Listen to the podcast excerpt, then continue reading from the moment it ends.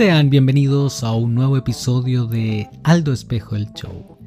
En esta ocasión vamos a hablar sobre mente sana en cuerpo sano. Pero antes, saludar a cada uno de quienes me están escuchando. Estamos a miércoles, primero de diciembre del año 2021, un año en que han pasado tantas cosas. Siguen pasando cosas acá en Chile. Este mes tenemos elecciones. Pero no vamos a hablar de eso esta vez. Si quieren saber más al respecto, ingresen a www.aldoespejo.com. Ahí subo columnas en el blog La vida a través del espejo, en donde hago comentarios más extensos sobre política, cine, psicología, filosofía, etc. Así que, si quieren saber mi opinión al respecto de los últimos eventos sociopolíticos, digamos, eso pueden encontrarlo ahí. Pero en el capítulo de hoy, a propósito de un post que puse en Instagram llamado Mente sana en cuerpo sano, decidí que tenía que comentar desde dónde viene mi perspectiva al respecto. En qué momento me di cuenta de la importancia del equilibrio que tiene que existir entre nuestro cuerpo y nuestra mente. Primero, no son cosas separadas. Es como decir, ah, mi hígado funciona muy bien, pero mi corazón está mal. No, no, no funciona de esa manera. Son órganos de un mismo cuerpo que somos nosotros. Por lo tanto, si un órgano está mal, esto hará que otros del cuerpo también empiecen a funcionar mal.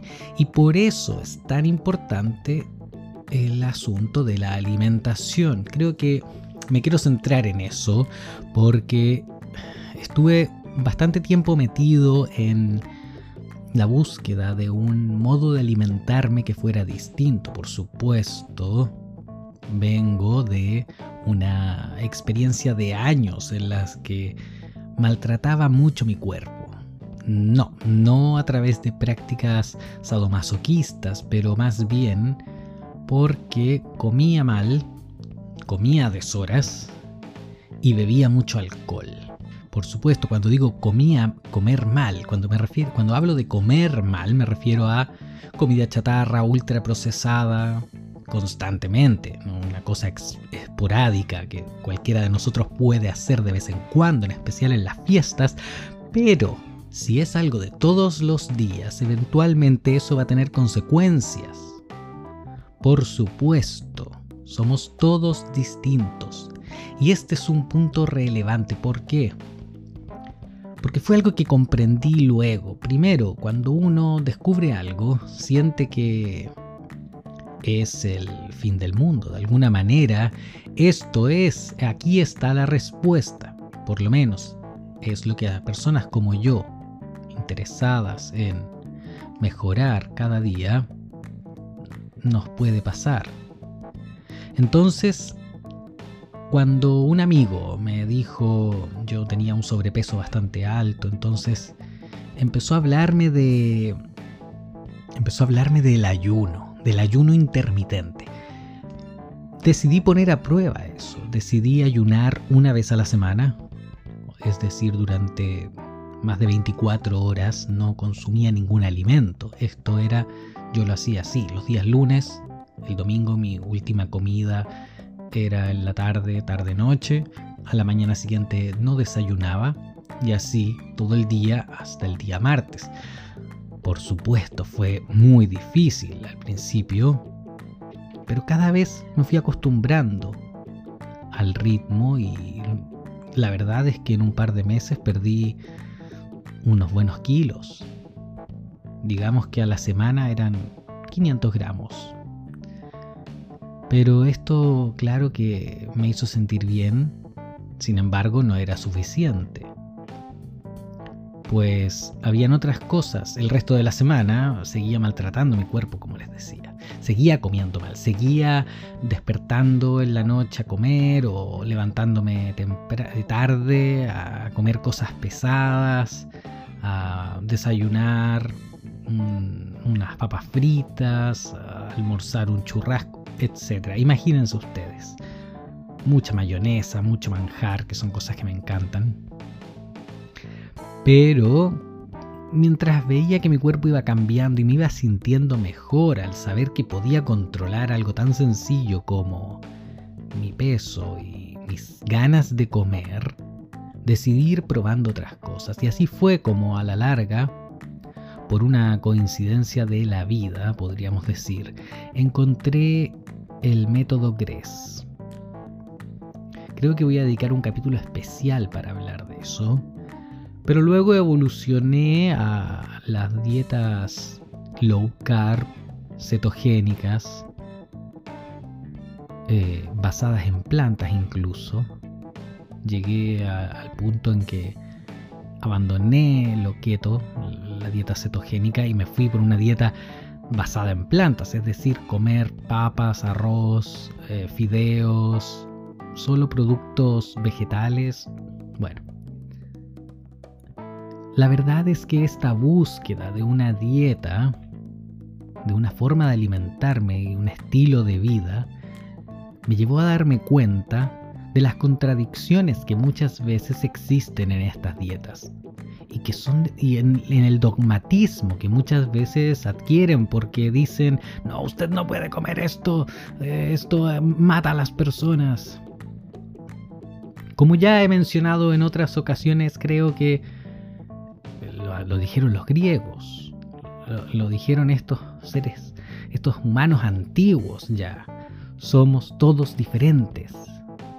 No tenemos las mismas debilidades ni resistencia. Nuestras características humanas son generales, pero el cómo nuestro cuerpo y nuestra conciencia acepta, soporta, trabaja con esos estímulos con esa energía que nosotros le estamos dando, que ese es el alimento en este caso, es totalmente diferente para cada uno de nosotros. Por lo tanto, lo que a usted le hace bien, a mí me puede hacer mal, y viceversa. Y es por eso que es innecesario plantear una dieta para todas las personas. Eso no puede funcionar. La nutrición es casi una pseudociencia no tiene los antecedentes para decir esto funciona y esto no. Se queda en la epidemiología, en la anécdota y en la estandarización, lo cual no funciona. No, no puede funcionar. Somos individuos y cada uno tiene que descubrir por sí mismo qué es lo que le puede hacer bien o mal. Y esto de alguna manera, eh, Kant, el filósofo, que no era muy amigo de Ayn Rand, o viceversa, dijo en, el texto sobre qué es la ilustración. ¿Para qué necesito pensar si tengo un libro, si tengo un, médico, si tengo un maestro que me dice lo que tengo que hacer? ¿Por qué tengo que pensar si está bien comer cinco porciones de frutas al día si me lo están diciendo? No, no tengo que pensar nada, tengo que obedecer solamente y voy a estar bien. Ojalá fuera tan sencillo, ¿no? La mayoría de las veces quisiéramos que la vida fuese así de sencilla, pero en general no lo es. No lo es y tenemos que hacer el esfuerzo por descubrir nosotros qué es una dieta apta para nuestra vida, para nuestra felicidad y nuestro desarrollo. Nuestra felicidad tiene que ir en concordancia con mantener nuestra vida de forma óptima, hacernos bien, poder dar lo mejor en nuestro trabajo, en nuestro estado de ánimo. Por ejemplo, si almorzamos y nos da sueño, ahí hay una señal de que algo está mal. Tal vez estamos durmiendo poco, no estamos tomando suficiente agua, nos faltan electrolitos, muy pocos carbohidratos, muchos carbohidratos, muy poca proteína o mucha proteína, poca grasa, mucha grasa Usted tiene que hacer ese trabajo.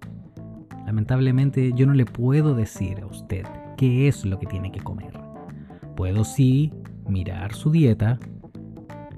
Puedo pensar, ok, esto en general es una sustancia o un alimento que en exceso puede hacer mal. Veamos, probemos, experimentemos si es que acaso eliminar o aumentar un alimento me hace bien o mal. Si dormir una hora más me hace bien. O sea, yo estoy yo admiro a esas personas que pueden dormir 5 horas al día y ser productivos y dar lo mejor y tener buen ánimo todo el día. Yo no puedo, si no duermo unas 10 horas al día estoy muy mal. Pero bueno, eso era lo que les quería comentar hoy. A propósito del post Mente Sana en Cuerpo Sano, quería saber la opinión de ustedes al respecto. Quería saber si ustedes siguen alguna dieta, si ustedes recomiendan algo en particular para mantener un buen estado de ánimo, para para vivir bien, para ser un deportista, para no caer en ideologías, incluso nutricionales. Ya hablaremos sobre eso y más acá en Aldo Espejo el Show. Pero por ahora les dejo un abrazo y les deseo un excelente mes de diciembre. Hasta pronto.